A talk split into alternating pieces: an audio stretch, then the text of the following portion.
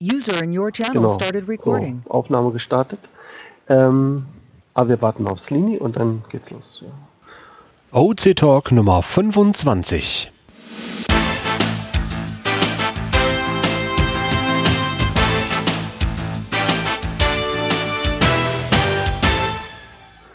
Okay. Gut, Leute, dann genau, fangen wir an, ne? Also in Vertretung von Mirko, warte mal, ich, anders. Ich begrüße euch zum OC Talk Nummer 25. Wie immer am ersten Sonntag im Monat. Das ist diesmal zufällig auch gleich der erste, elfte. Nächstes Mal ist es übrigens Nikolaus, der sechste, zwölfte, aber da kommen wir später dazu. Und wir fangen an mit der Vorstellungsrunde, wer hier alles dabei ist. Jeder stellt sich kurz selbst vor, so, sowohl er es kann. Also wenn das Mikrofon gemutet ist, übernehme ich das. Also Micha, du bist der Erste. Ja, servus. Hier ist der Michael, AK4Vs. Ähm, ich bin leidenschaftlicher Geocacher und Vorsitzender von Open Caching Deutschland e.V. Ja, und ich bin Mika. Ich bin im Support vom OC-Team zuständig und auch Pressechef und leite jetzt ausnahmsweise mal auch diesen OC-Talk. Normalerweise macht das Mirko, der leider verhindert ist. Dann hätten wir, ich übernehme das mal, Friedrich Fröbel, der ohne Mikro äh, hier an Bord ist. Der kann uns aber per Chat immer irgendwelche Sachen berichten, wenn er was will. Und wir gehen dann darauf ein. Und dann geht's weiter mit. Ja, mit mir, mit dem Jürgen aus Laden. Ich bin äh, auch im Verein und bin in der Datenpflege. Ja, und weiter geht's mit dem Elmer, beziehungsweise Mambo 5 aus Wuppertal. Ich bin ebenfalls Vereinsmitglied und bin der Entwicklungsbeauftragte. Und der letzte Sprechende in der Liste ist Sini 11, auch mit im OC-Team. OC-Team, ja. Und last but not least haben wir noch SD from D13. Stefan, ähm, ja, er hat auch gemütetes äh, Mikro und hört sich das jetzt erstmal so an, kein Problem. Und ähm, wir würden uns natürlich freuen, wenn er dann irgendwann oder äh, irgendein anderer Gast dann immer mit uns redet. Soll ja schließlich kein, äh, also soll ein lebhafter Dialog werden. So, wir fangen mit dem ersten Thema an. Standardthema bei uns immer die Kommentare. Da gab es diesmal nicht viel. Ich habe mal nachgesehen ähm, auf unseren OC Talk 24, letzte Ausgabe, äh, gab es eine Frage von Schrotti, warum wir den oder wo der Video, mh, das Video zu dem OC Talk ble äh, bleibt. Und da mussten wir ihm leider in Kenntnis setzen, dass wir damals die Version aus technischen Gründen verlagert hatten von Google Hangout on Air auf Teamspeak. Und wir sind jetzt auch, gerade jetzt, auch nur in Teamspeak unterwegs, weil der Einzige, der die Möglichkeit hätte, das jetzt aufzuzeichnen und dann auch ähm, ja, in einen Podcast umzuwandeln, das äh, wäre Mirko gewesen, unser auch Videoexperte im Team und er ist leider nicht da und deswegen sind wir auch heute wieder nur per Teamspeak unterwegs und nehmen das, das geht dann ganz einfach aufzunehmen.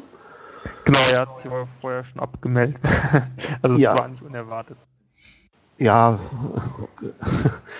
wir brauchen ja auf die Umstände nicht einzugehen. Es ist, äh, ist ein bisschen äh, traurig, was ihm da passiert ist, aber zum Glück nichts, äh, ja, also nichts Privates, Trauriges, also so äh, familiäres. So, schnell weiter. Ähm, wir haben ein neues Tool, beziehungsweise äh, ich habe davon im Forum erfahren, das heißt CM Manager.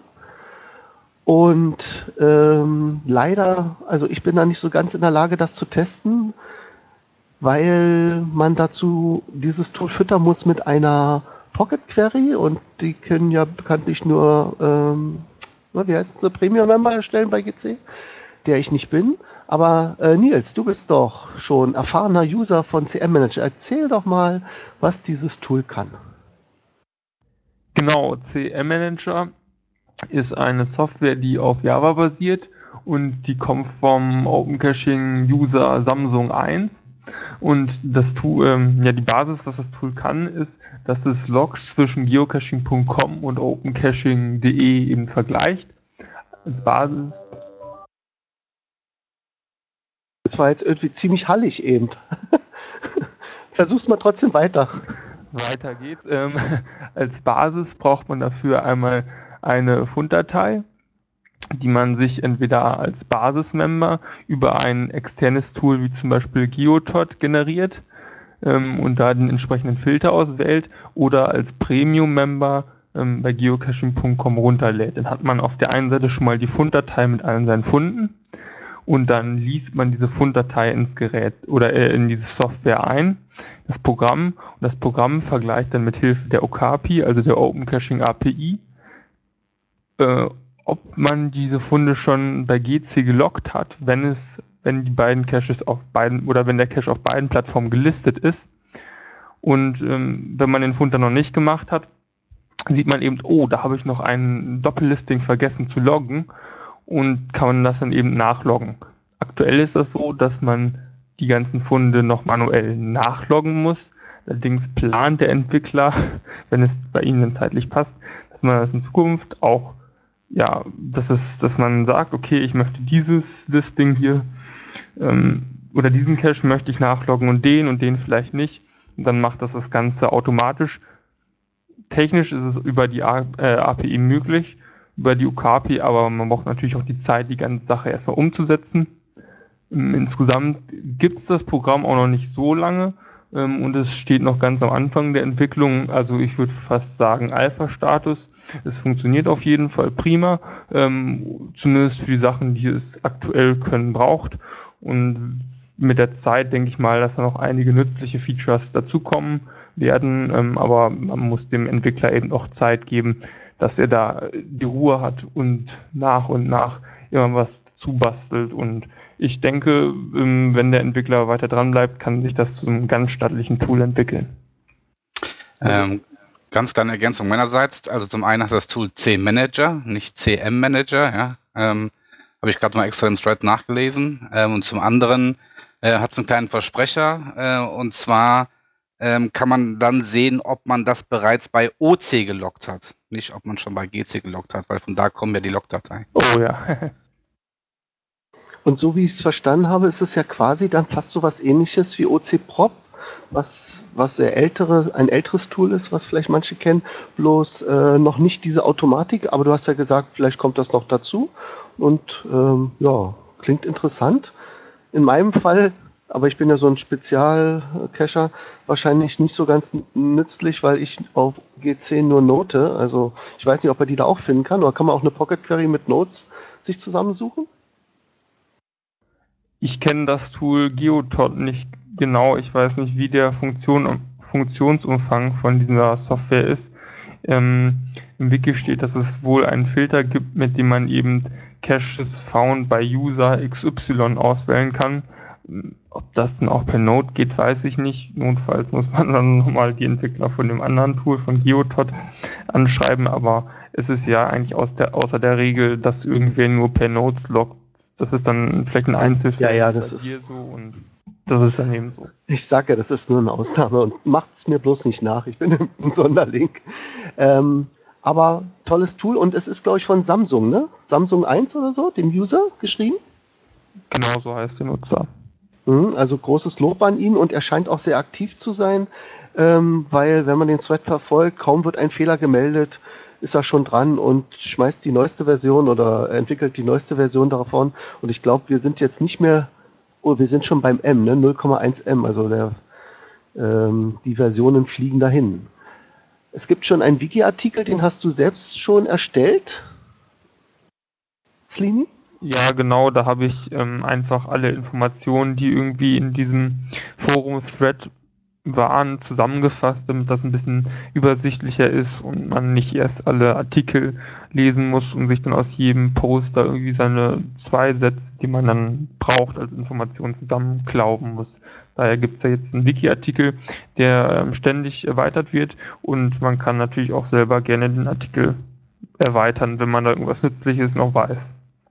Und das Gute das ist ja. Ein, das ja. Ganze ist halt auch ein, über, ein, ganz tolles Beispiel dafür, dass wir über unsere Okapi, das ist ja die, die offene Schnittstelle, die im Prinzip jeder benutzen kann, ähm, ganz schnell solche Tools ähm, anbinden kann an unsere Plattform. Das finde ich also mal wieder ein, ein richtig schönes Beispiel. Ich habe es übrigens auch ausprobiert. Ich bin noch in der Lage, meine, meine eigenen Funde von geocaching.com runterladen zu können.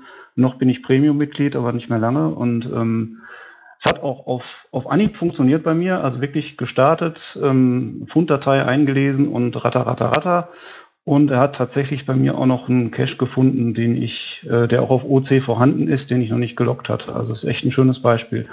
Und ähm, wenn ich, ich weiß nicht, es gibt glaube ich noch nicht sowas wie eine Featureliste oder sowas. Und aber eine Idee hätte ich noch für für die ferne Zukunft, ähm, dass man vielleicht auch noch die anderen Open Caching Plattformen mit einbindet. Also ich glaube im Moment ist nur opencaching.de unterstützt und äh, das würde ich mir in ferner Zukunft irgendwann mal wünschen, dass man das vielleicht so ausweitet, dass man ähm, ja die Doppelfunde auf allen Plattformen finden kann damit. Wäre eigentlich eine spannende Idee. Was ich auch positiv an diesem Tool äh, finde, ist, dass man jetzt auch als, sag ich mal, nicht so computeraffiner Cacher ähm, schnell die Möglichkeit hat, diese Funde nachzuloggen. Man braucht irgendwie keine großen Editoren und Codezeilengeschichten, sondern man muss nur Java auf seinem PC installiert haben. Ruft man das Programm auf, das ist total intuitiv, klickt auf zwei Buttons, drückt auf Absenden und dann geht's schon los.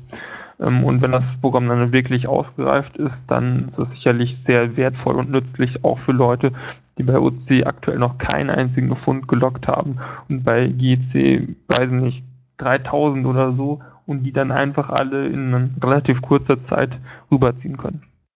Was man vielleicht auch noch sagen sollte, ähm, ich weiß nicht, ob du das vorhin gesagt hast, ähm, dass, dass der C-Manager ist halt Java-basiert und läuft damit auf, ähm, auf allen gängigen Plattformen. Ne? Also er läuft unter Linux, läuft jo. unter Windows, ähm, ich glaube unter Mac, wenn ich es richtig mitgekriegt habe, auch.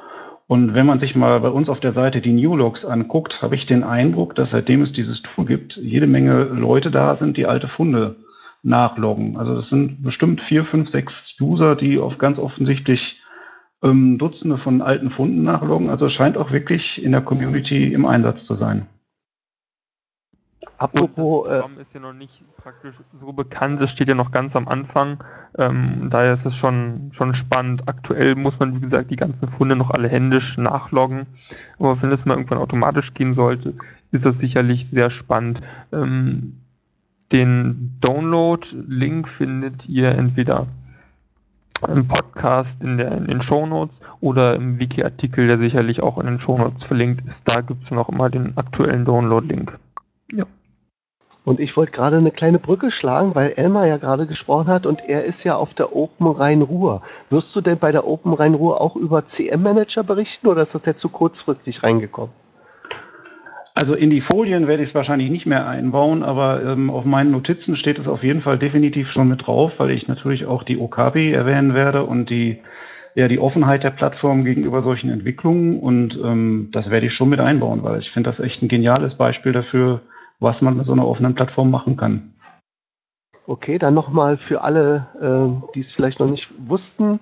Es gibt auf der Open Rhein-Ruhr am 8. November um 11.10 Uhr ein Vortrag von unserem Entwicklungsleiter Mambo File mit dem Thema 10 Jahre Open Caching, die Open Source Alternative für Geocacher stellt sich vor. Ja, bin schon gespannt. Du wolltest das ja auch äh, festhalten als Video, ne? Wenn es gelingt. Ich werde es zumindest versuchen, wenn die Technik mitmacht. Ähm, aber die Wahrscheinlichkeit ist relativ hoch, dass ich es machen kann. Und ähm, insgesamt ist diese Open Rhein-Ruhr eine Veranstaltung, die Samstag und Sonntag stattfindet. Und wenn man sich mal die Webseite von denen anguckt, openrheinruhr.de heißt die, glaube ich, ähm, dann äh, gibt es da jede Menge von spannenden Sachen. Ähm, was ich auch noch sagen wollte, weil ich auch in, in sozialen Netzwerken da schon drauf angesprochen worden bin, es geht also bei dem Vortrag jetzt weniger um, um irgendwelche technischen Dinge. Ich bin also jetzt nicht da, werde da nicht hingehen und im Detail erzählen, was hinter den Kulissen für Technik läuft, sondern ich möchte einfach die ganze Plattform vorstellen, ein bisschen natürlich auch auf welchem Software-Stack die läuft und ähm, sagen, was bei uns anders ist als bei anderen Plattformen, natürlich auch, was bei uns besser ist und ähm, welche Möglichkeiten man als Entwickler oder auch als jemand anders, der sich engagieren möchte, ähm, hat, ähm, ja, bei uns mitzumachen. Klasse. Das nächste Thema wenn ich mal jetzt so einen kleinen Sprung machen darf, ist vielleicht etwas, wo mh, hm, manche Leute sich ein bisschen vielleicht ärgern über OC. Das sind nämlich die Karteileichen, also Caches, die zwar als Listing noch aktiv sind, aber der Cache schon lange weg ist. Und so eine Karteileichen zu entdecken, äh, ist natürlich nicht ganz einfach. Also ich habe mir zum Beispiel mal äh, angewöhnt, aber das ist vielleicht nicht der Weisheit letzter Schluss, äh, bei den Logs einfach mal auf die DNFs zu achten. Also es gibt ja bei uns eine, äh, auf der Startseite eine Übersicht letzte Logs und dann gucke ich mir mal an, oh, ist denn da irgendwo ein DNF? Und dann klicke ich auf den Cache und schaue mal so ein bisschen in die History, ob da noch weitere DNFs in der jüngsten Vergangenheit sind. Also ob es nicht der einzige ist und versuche mal rauszufinden, ob das jetzt noch ein aktiver Owner ist und wie erfahren die Cacher sind, die jetzt dieses DNF gelockt haben oder unerfahren sind. Und ob das jetzt ein, ist natürlich auch ein Unterschied, ob das jetzt ein schwieriger Cacher oder ein 1-1er. Äh, und je nachdem würde ich dann diese äh, Caches melden. Das kann natürlich manchmal auch zu einem, ja, wie soll ich sagen, False Positiv nennt man es, glaube ich, oder so. Also zu einem ähm, äh, zu einem negativen, ähm, also dass man einen Cache stilllegt oder zumindest meldet, der noch aktiv ist. So geschehen in einem Fall, wo ich einen Mainzer OC-Only deaktiviert habe oder gemeldet habe und der wurde daraufhin deaktiviert und äh, Following, unser aktiver Entwickler, ist da nochmal vorbeigefahren, der ist nicht Mainzer und hat den Cache noch gefunden. Dann habe ich ihn natürlich gleich wieder aktiviert, aber sowas ist natürlich tragisch, aber naja, wie soll man sagen, äh, wo gehobelt wird, fallen Späne oder wenn man putzt, dann passiert manchmal auch was, dass man was wegputzt, was vielleicht nicht äh, aktiv aber sowas noch aktiv ist. Aber wie, ne, was ist denn eure Meinung dazu? Also das würde mich auch interessieren aus der, nicht nur jetzt von uns, also ihr dürft gleich reden, sondern auch von den Hörern, damit mal in die Kommentare was zu schreiben. Was haltet ihr von dem ja, Melden von Caches, die schon einige DNFs haben und so, ja. Also meldet das mal in die Kommentare und jetzt würde ich mal gerne eure Meinung hören. Was sagt ihr denn dazu? Micha, hast du was dazu zu sagen? Äh, ja, ich habe natürlich immer was zu sagen. ähm, ja, das ist ein schwieriges Thema, ja. Also grundsätzlich ähm, bin ich jetzt schon der Meinung, wenn es DNFs gibt und äh, wenn darauf keine Reaktion vom Owner erfolgt über einen gewissen Zeitraum, ähm, dann spricht in meinen Augen jetzt nicht unbedingt was dagegen, ja, den Cache zu archivieren. Vor allen Dingen, weil es bei OC ja so ist, äh, dass man dann jederzeit ja wieder ähm, aktivieren kann. Ja, also wenn dann die die Meldung rausgeht, dass der Cache ähm, archiviert wurde an den Owner und der Owner der Meinung ist, ähm, das ist nicht richtig so, ähm, der ist noch vorhanden oder der checkt, sondern der ist noch vorhanden, kann er den wieder aktivieren. Äh, und hat dann ja auch dementsprechend quasi ein Log oder ein, oder ein Note äh, geschrieben dadurch, äh, dass der Cache ähm, findbar ist. Ja, dass jetzt in Mainz da ein Cache verschwunden ist, der anscheinend noch findbar ist, ja, was soll ich sagen, ist man ein bisschen Schwund ist immer, also wird sich das anhört, aber man kann schon erwarten, finde ich, von den Ownern, dass sie in einem gewissen Zeitraum entweder auf den DNF reagieren, äh, mit einem äh, mit einer Note im, im, Listing und schreiben, hey, der, der Cache ist noch gut zu finden oder hab geprüft, alles noch in Ordnung oder was auch immer. Ähm, oder wenn dann mehrere DNFs kommen und das Ding dann archiviert wird, dann dürfen sie sich nicht wundern in meinen Augen. Also ich sehe es ganz genauso. Also aufgrund der in Anführungsstrichen Aktenlage ist es natürlich wahnsinnig schwierig, da was zu entscheiden. Und man kann natürlich einfach sich so Kriterien nehmen, wie von wem kommen die DNF-Logs und sowas. Und das Beste ist wirklich genau, wie du sagst, Micha, in dem Moment, wo ein DNF reinkommt oder spätestens dann, wenn der Cache deaktiviert wird, sollte der Owner eigentlich aktiv werden und ähm, ja, zumindest sagen, okay, ich fahre nächste Woche mal hin und guck nach oder in irgendeiner Weise eine Reaktion zeigen und ähm, sagen, er kümmert sich drum oder im Optimalfall halt auch schon direkt schreiben, ich war da, der Cache ist noch da und dann wird, kann er den selber wieder aktivieren. Aufgrund der Aktenlage finde ich das wahnsinnig schwierig und ich glaube, da werden wir auch nie irgendwelche Regeln finden, die man da benutzen kann, um, um einigermaßen sicherer agieren zu können. Was ich natürlich ähm, dann aber auch noch zusätzlich kontrolliere, gerade wenn es so doppellistig sind, ne? Könnte ja auch der Grund sein, dass zum Beispiel auf G10 zwischen andere Koordinaten sind als auf OC, weil sie so eine Versetzung nicht nachgetragen wurde und deswegen die Leute noch an einer alten Stelle suchen beim OC-Listing. Sowas checke ich dann auch gleich ab und dann ist ja der Fall eigentlich relativ eindeutig. Ne? Ungepflegtes Doppellisting ist auch gleich ein Verstoß gegen unsere Nutzungsrichtlinien. Und ja, aber wie auch Michael eben sagte, es ist ja alles kein Beinbruch. Selbst ein archivierter Cache ähm, lässt sich jederzeit unproblematisch wieder aus dem Archiv zaubern.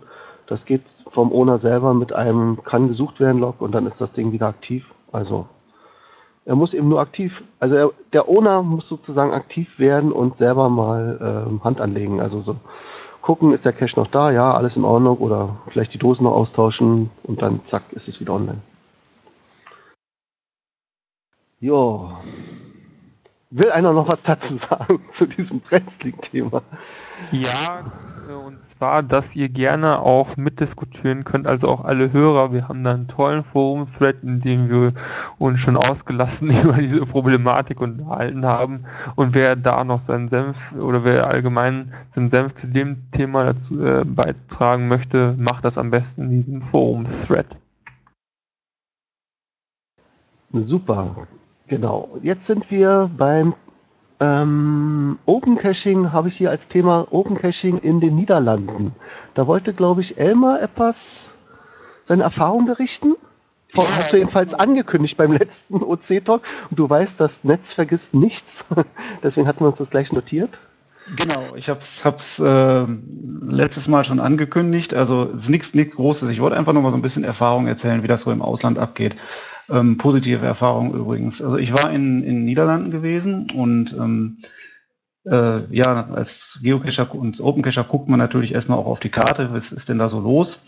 Ähm, und ich, die Gegend, wo ich war, ist, äh, heißt Nordholland. Das ist so die Region nördlich von Amsterdam. Im Westen die Nordsee, im Osten das Eiselmeer und nach oben hin äh, hört es dann auch mit Texel. Und ich sag mal, Open Caching mäßig sowohl auf der deutschen als auch auf der niederländischen Plattform ähm, hat das noch Entwicklungspotenzial. Also mit anderen Worten, da ist quasi nichts, außer auf Texel sind ein paar ganz schöne Virtuals, wo ich aber leider nicht hingekommen bin. Und da wollte ich natürlich was dran ändern. Da ich die Gegend so ein bisschen kenne, hatte ich mir schon vorab ein paar Ecken rausgesucht, die ich ganz schön finde und ähm, wo man so als Mainstream-Tourist nicht so hinkommt. Das ist ja genau das, was wir beim Cachen zeigen wollen und habe dann da zwei Listings schon vorbereitet, ein drittes noch im Urlaub gemacht und habe da Listings geschrieben. Ähm, was ich gemacht habe, sind Virtuals, weil ich halt doch maximal so einmal im Jahr in der Ecke bin und ähm, um mal eben da ein Logbuch auszutauschen, ist es mir dann doch ein bisschen weiter hinzufahren. Und bei Virtuals geht das ja ganz gut, dass man einfach vor Ort sich irgendwie was sucht, was man dann als Logpasswort oder sowas benutzen kann. Ähm, ja, jetzt haben wir auf der Open Caching Plattform den schönen Vorteil, dass wir mehrsprachige Listings schreiben können. Also nicht so wie bei Geocaching, dass so die ähm, einzelnen Sprachen, wenn man es mehrsprachig macht, einfach untereinander stehen. Das wird dann relativ unübersichtlich. Wir können ja bei uns wirklich zu, zu einem Listing noch eine weitere Beschreibung anlegen und dann sagen, in welcher Sprache die ist. Und ein Cacher, der sich dann in dieser Sprache auf der Plattform anmeldet, sieht dann direkt das Listing in der Sprache. Und ähm, was ich gemacht habe, ist Deutsch und Englisch beide Listings schon mal fertig gemacht und Niederländisch kann ich leider nicht. Ich kann es wohl ein bisschen lesen, aber schreiben ganz und gar nicht.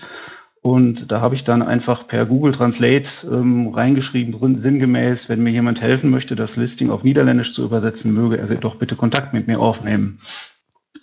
Gut, die Virtuals waren frei und ähm, gepublished und ähm, ich war also ganz baff. Ähm, der erste gelockt und der zweite innerhalb von 24 Stunden, also fast Geocaching.com-Verhältnisse. Und dafür, dass es im Ausland war, war ich also völlig von den Socken. Ähm, da ist tatsächlich ein Open Cacher in der Gegend gewesen und der hat halt zwei von den Virtuals direkt gelockt und hat sofort ins erste Log mit reingeschrieben, ich mache dir die deutsche, die niederländische Übersetzung. Und ich hatte meine E-Mails noch gar nicht gelesen, dann hatte ich schon eine E-Mail mit der niederländischen Übersetzung von beiden Caches dran. Und den dritten Virtual, den ich dann hinterher gemacht habe, hat er mir auch noch übersetzt, obwohl er den noch gar nicht gelockt hat. Also ähm, finde ich total spitze. Ähm, von hier aus auch nochmal Dank an das Team der Canonetiers. Ich hoffe, ich habe es richtig ausgesprochen, ähm, der mir da die drei Caches übersetzt hat ins Niederländische. Also es ist ein schönes Beispiel für ähm, internationale Zusammenarbeit zwischen den Geocachern.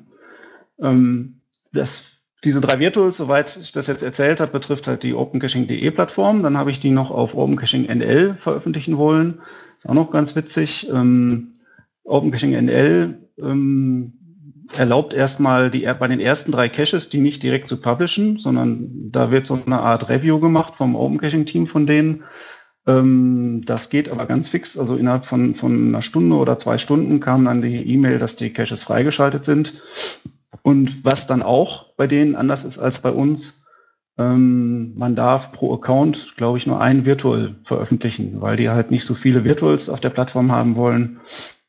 Und alle weiteren Caches müssen dann. Die haben schon genug an der Grenze. die haben ja, diese Messpunkte, ne? Genau. Die kommen alle von einem Konto, ne? Und ja, das heißt also, ähm, da ist jetzt von meinen drei Virtuals ist nur einer auf der niederländischen Plattform, aber da ist sogar heute auch schon ein Log reingekommen. Also insgesamt hat das gut geklappt. Ich hätte nicht gedacht, dass die so schnell gelockt werden und vor allem hätte ich natürlich nicht gedacht, dass so schnell ähm, ja jemand sich bereit erklärt, die Übersetzung ins Niederländische zu machen. Das hat mich echt gefreut. Ungefähr das, was du gemacht hast, nämlich in Virtual zu verstecken, weil man ja gerade im Ausland Urlaub macht das habe ich das gleiche in der Schweiz gemacht. Also wir waren an vielen verschiedenen Orten und äh, naja, man kann ja da nichts verstecken, wie du schon gesagt hast, weil man ja da nicht so oft hinkommt. Aber die Location ist ja eben auch ein Punkt beim Geocaching, was, was ja äh, viel ausmacht. Und wenn es dann eine besondere Location ist, wie zum Beispiel das Jungfrau-Joch oder äh, äh, schienige Platte oder sonst was äh, mit, äh, oder ein riesen Wasserfall oder eine lange Hängebrücke, dann ähm, macht es da echt Spaß, mal so ein Virtual zu setzen und der ist ja recht wartungsarm, weil da müsste man vielleicht erst das Schild deaktiviert werden oder weiß nicht, irgendwelche anderen Fragen, die man da gestellt hat, ähm, nicht mehr möglich sein. Das passiert ja sehr selten. Ja, tolle Sache. Man könnte, man könnte natürlich auch noch reinschreiben, dass ähm, wenn ein Geocacher vor Ort Interesse hat, äh, dass er sagt, boah, die Location ist toll, da möchte ich gerne was Physikalisches hinlegen.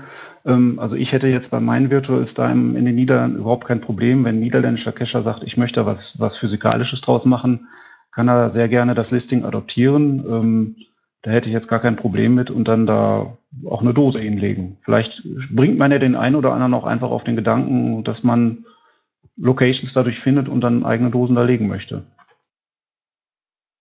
Gute Idee. Und ähm, dieses Open Caching NL basiert ja auf dem polnischen Code. Ne? Die haben ja nicht so viel mit unserem Code, deutschen Code gemeinsam, sondern sind ja so ein bisschen abgesplittet und werden von den Polen unterstützt oder äh, basieren auf deren Code. Deswegen haben sie auch dieses andere Reviewer-System, ne? Ja, genau. Also dieses Reviewer-System ist bei denen anders und die haben tatsächlich ähm, ziemlich genau den gleichen Code. Das habe ich jetzt auch dadurch gemerkt, weil ich durch diesen ganzen Mailverkehr mit dem Harry Klomp, dem, dem Administrator der niederländischen Plattform, in Kontakt gekommen bin und ähm, äh, der mich dann auch gefragt hat, ob ich nicht Lust hätte, die Übersetzung der niederländischen Seite ein bisschen zu verbessern. Da hatten wir auch schon mal drüber gesprochen. Die ist ähm, ja sehr schwierig äh, zu verstehen. Das kommt, glaube ich, zum Teil aus Google Translate und ähm, zum Teil fehlen auch die Übersetzungen komplett. Dann stehen auf der Seite nur noch so Texte wie Missing Translation, Missing Translation und ähm, da habe ich auch schon ein bisschen mit angefangen. Ganz, ganz wenig habe ich schon übersetzt. Also zumindest die ganz gröbsten Schnitzer sind raus und man kann sich zumindest erstmal anmelden und ähm, sieht das dann auch auf Deutsch. Und das ist dann, ähm, das hat der Harry Klomp dann bei seiner Plattform eingepflegt und ähm, die polnische Plattform hat jetzt die gleiche Übersetzung auch. Also das ist tatsächlich so, dass sie sich die Codebasis teilen. Gut. Ja, also ich bin auch erstaunt, wie schnell es bei dir ging. Mein erster äh, Fund war erst nach meinem Urlaub, als ich zurück war. Und da musste ich ihr auch erstmal erklären, wie man überhaupt loggt, weil das war so ein relativ äh, kurzes Log nur. Habe ich sie mal darauf hingewiesen. Ähm, ja. Wie ist es denn eigentlich? Jetzt mache ich mal einen kleinen Sprung. Ähm, habe es schon in unsere Shownotes rein oder in das Pirate Pad reingeschrieben, was wir hier parallel betreiben. Eine Frage an Micha. Du hattest heute, glaube ich, was gepostet, dass, war das heute? Ja, ich glaube ja, dass äh, unser zukünftiger ähm, Hosting-Sponsor, äh, also wo jetzt opencaching.de in Zukunft laufen wird, äh, seine Server umzieht nach Straßburg? Das ist richtig, ja. Die äh, haben in Straßburg ähm, ein gemeinschaftliches Rechenzentrum aufgebaut mit, äh, ich weiß gar nicht wem, ähm, und nach dem neuesten Standard. Und die werden jetzt ähm, die ganzen Virtual Server und Root Server, die die in Köln stehen haben, nach Straßburg, also immer virtuell umziehen. Also die neuen Server sind schon da, da werden halt die Images einfach rübergeschoben. Und ähm, das wird irgendwann im Februar, März, glaube ich, stattfinden. Ähm, da wird es dann nachts mal eine drei, vierstündige Nichterreichbarkeit geben, weil das Image gerade digital auf dem Weg von Köln nach Straßburg ist. Die Zugriff und sowas und das Routing wird aber weiterhin über Köln laufen. Jetzt habe ich mal eine etwas technische Frage oder ist ja vielleicht so eher juristische Frage. Äh, ich will nicht hoffen, dass das passiert, aber nehmen wir mal an, die deutsche Staatsanwaltschaft ähm, hat irgendein Begehren und möchte Einblick in unsere Server nehmen. Hätten die überhaupt, wären die überhaupt in der Lage, in Straßburg sich da den Server, äh, sag ich mal, zu beschlagnahmen oder anzugucken oder sonst was zu machen? Ja, werden sie. Also das EU-Recht ist ähm, relativ ähnlich und ähm, zum Glück gibt es da keine äh, Begrenzungen, ja. Okay, also es bleibt eigentlich alles beim Alten, bloß die neue Location verspricht, glaube ich, schneller zu werden, weil sie da in einer recht Glasfaser, wie war das in Glasfaser aktiven Zone angesiedelt ist und mitten so im Knotenpunkt, sodass es dann alles relativ zentral äh, abläuft und nicht mehr so von der Seitenstraße aus. Ne? Also so quasi mit Autobahnanschluss. so, dann haben wir ein Thema, ich weiß nicht, ob das schon mal vorgestellt wurde. Ähm, Elmar, hier mit deinem Terminkalender nie wieder einen OC-Talk verpassen. Ja, Hatten wir das schon? Ich, ich, nee, ich glaube, ah. ich habe dich mal irgendwann einmal gefragt, ob du es mal ausprobieren kannst. Ähm, also ich, dazu muss ich sagen, ich bin ein absoluter Fan von, von so gescherten Kalendern und sowas. Also ich bin auch einer, der sich immer die Schulferientermine, gibt es im Internet freie, freie Quellen für, die, die abonniere ich immer. Das heißt, ich habe in meinem Kalender sowohl auf dem Handy als auch im Web immer Schulferien drin ähm, zum Teil auch andere Sachen. Ich finde das einfach klasse, so aus verschiedenen Kalendern sich das zusammenzusuchen, was man an Terminen gerne haben möchte. Und dann habe ich gedacht, mache ich einfach mal einen Kalender, wo ich die OC-Only-Events und alle anderen OC-bezogenen Termine eintrage und habe den öffentlich gemacht. Den kann man abonnieren. Ich glaube, ich verzichte jetzt mal darauf, die URL hier vorzulesen. Die können wir ja hinterher in die Show Notes packen. Ähm, ja, der, die Idee ist die, ähm, wenn man sich diesen Kalender abonniert, das ist ein ICS-Kalender, den kann man sich abonnieren, zum Beispiel im Google-Kalender, da geht's es, glaube ich, nur im Webinterface oder im Outlook oder ähm, in anderen Kalenderprogrammen. Ich glaube, dieses, dieses ähm, vom K-Organizer oder sowas, damit müsste das auch gehen. Ähm, da trägt man sich die URL ein. Wichtig ist halt, diese komplette URL einzutragen, nicht nur einfach diese, diese ICS-Datei sich runterladen, zu laden und zu importieren, sondern man muss diese URL eintragen. Und dann kriegt man automatisch ähm, die Termine, die ich da eintrage, in seinen, in, in, seinen Kalender und damit zum Beispiel auf dem Handy oder auf dem, auf dem Kalender funktioniert. Ich habe es getestet mit äh, Google und mit Outlook. Ähm, es klappt ganz gut und man sieht dann da unseren OC Talk, die anderen ähm, OC-Only-Events und ähm, andere Termine, also zum Beispiel den Vortrag nächste Woche habe ich auch einfach mal mit eingetragen. Und ähm, es gibt auch von mir eine, eine Cache-Liste mit OC-Only-Events, da steht die URL auch nochmal drin. Und alles, was ich in diese Cache-Liste OC-Only-Events reinpacke, trage ich auch normalerweise in diesen Kalender ein.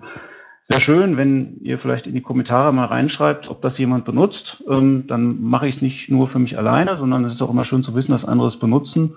Und wer ein OC-Only-Event listet und ich, das flutscht mir mal irgendwie einfach durch die Finger, das kann natürlich immer mal sein, oder man verschiebt irgendwas oder sowas, dann könnt ihr mir auch gerne einfach über mein OC-Profil eine E-Mail schreiben und dann korrigiere ich das natürlich. Und damit ist es dann automatisch bei allen, die den Kalender abonniert haben, auch korrigiert. Braucht man für diesen Kalender zwingend einen Google-Account? Nein. Das äh, gut, dass du das sagst. Was braucht man nicht? Die, ich, also ich brauche den, um den Kalender da zu hosten. Aber ich habe es zum Beispiel auf dem, auf dem Outlook da in meinen Kalender eingetragen, wo ich definitiv keinen Google-Account habe. Also der Kalender ist frei und öffentlich. Den kann man so abonnieren ohne Google-Account, ohne Microsoft-Account oder sonst was mit jedem freien Kalendertool, was dieses ICS-Format, aber das ist ein absoluter Standard, was das benutzen kann. Wie man das macht, also wie man das importiert, gibt es jede Menge Anleitungen. Wer ähm, gar nicht damit klarkommt und es gerne ausprobieren möchte, kann mich natürlich auch gerne ansprechen. Ah ja, im Chat sehe ich auch gerade. Ähm, Moment. Kann es sein, Friedrich Vöbel läuft auch mittlerweile über den Thunderbird oder ging das jetzt um was anderes?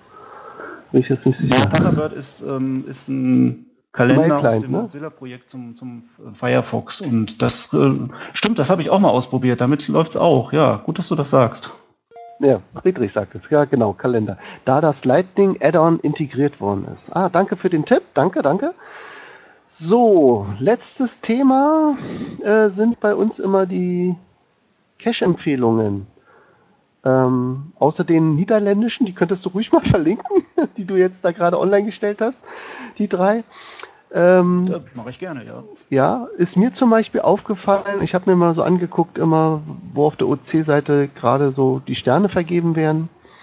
Ähm, da gibt es einen Webcam-Cache, der heißt Gaialei, Ga- Gaialei äh, oder Gaialei, vielleicht doch Lei, Deutschlands längste Hängeseilbrücke. Ich habe davon in den Nachrichten schon gehört und auch in der Zeitung was dazu gesehen. Das ist eine riesenlange Hängebrücke und wenn man sich das Listing ansieht, das ist der OC-Code Moment. Ähm, OC126 ähm, Bertha E. Äh, wenn man sich das anguckt, da gibt es Logbilder und das ist wirklich beeindruckend. Das ist eine irre lange Brücke und die hat eine Webcam und was mir so gefallen hat, sind dann so eine Logs, wo die Leute sich richtig äh, freuen, dass sie überhaupt noch in der Lage sind, äh, einen Webcam-Cache zu machen. Auf äh, Groundspeak-Seite ist das ja nicht mehr möglich. Da werden ja nur noch die alten gegrandfathered, sagt man dazu. Ne? Solange bis die Webcam irgendwann nicht mehr aktiv ist, dann wird das, das Cache, der Cache auch oder das Listing archiviert. Und auf OC könnte das ja weitermachen. Und er schreibt, es lebe der Webcam-Cache. Danke, dass hier diese Art ihre Plattform gefunden hat.